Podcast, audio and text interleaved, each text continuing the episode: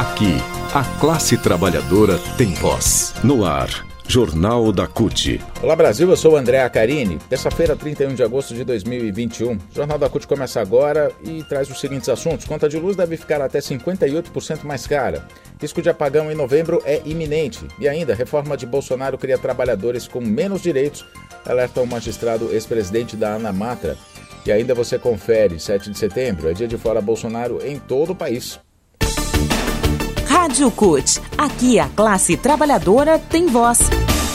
A medida provisória 1045, que renova o Programa Emergencial de Manutenção do Emprego e Renda, o BEM, possui graves inconstitucionalidades. A afirmação é do juiz titular da primeira vara do trabalho de Taubaté, Guilherme Feliciano, que é ex-presidente da Associação Nacional dos Magistrados do Trabalho, a ANAMATRA.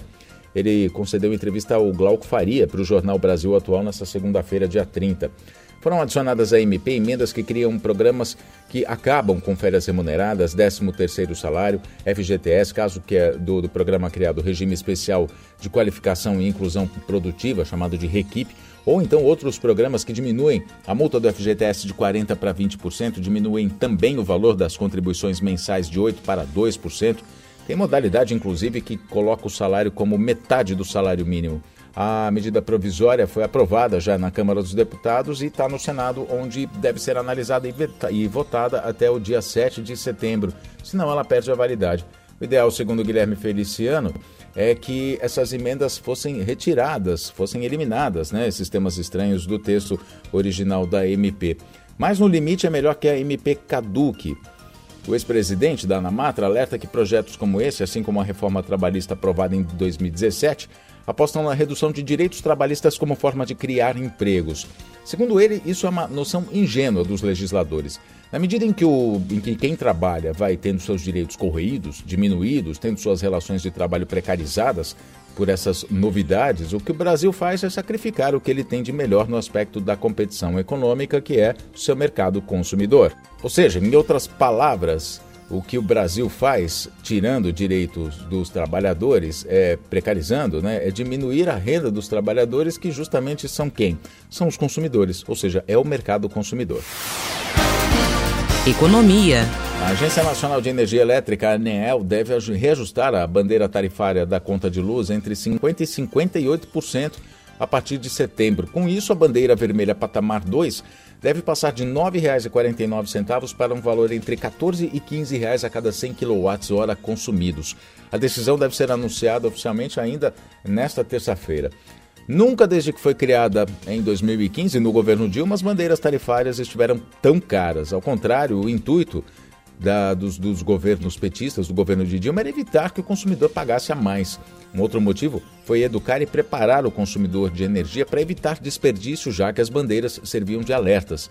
Foram instituídas três cores, verde, amarela e vermelha. Em 2017, Temer criou a quarta bandeira, que era a vermelha patamar 2, mais cara. As tarifas representam a maior parte da conta de energia dos consumidores e dão cobertura para os custos envolvidos na geração, transmissão e distribuição da energia elétrica. As bandeiras tarifárias existem para bancar os custos variáveis da geração de energia elétrica.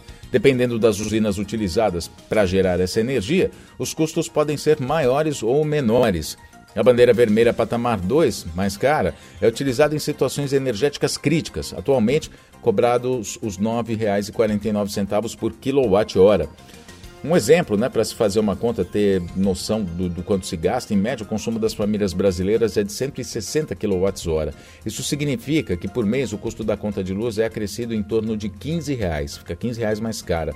Só que se houver um aumento da bandeira vermelha, patamar 2, como a ANEL vem prevendo, as famílias podem chegar a pagar 24 reais a mais, ou mais que isso.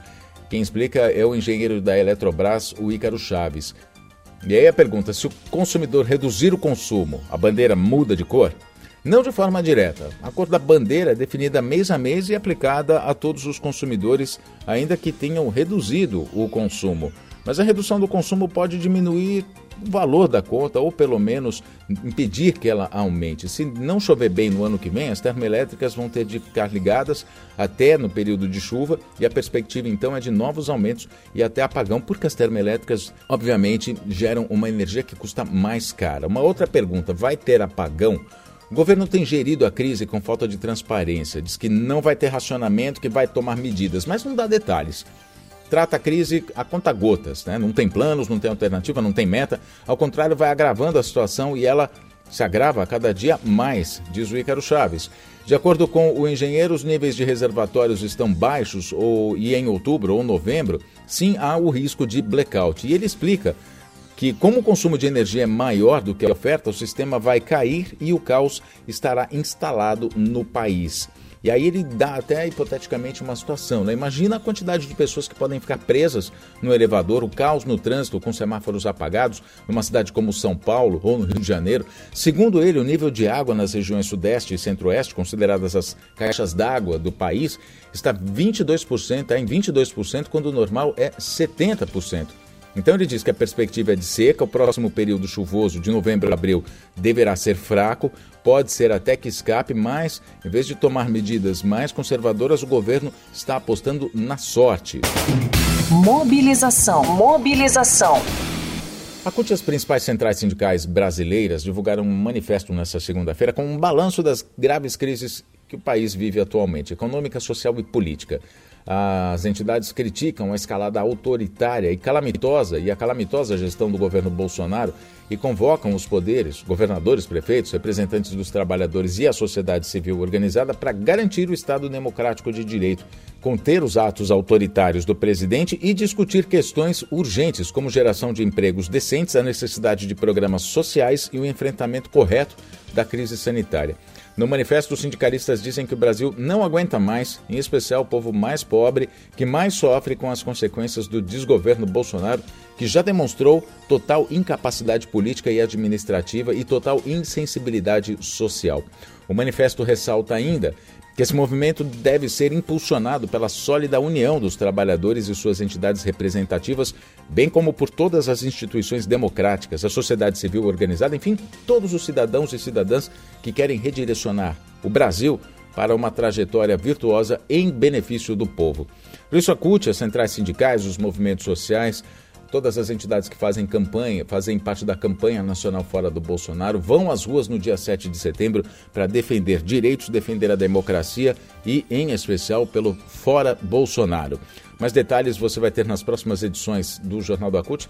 As ações, os atos já estão sendo organizados para várias cidades do país. Então, Fique bem informado. Nas próximas edições do Jornal da CUT a gente volta ao assunto. Jornal da CUT que fica por aqui. Muito obrigado pela sua companhia. Acompanhe a gente também nas redes sociais, Instagram, Facebook, Twitter e YouTube. É só procurar CUT Brasil, curtir e compartilhar. E no nosso portal cut.org.br as notícias do mundo do trabalho, de economia, de política. Fique bem informado também. Até a próxima edição.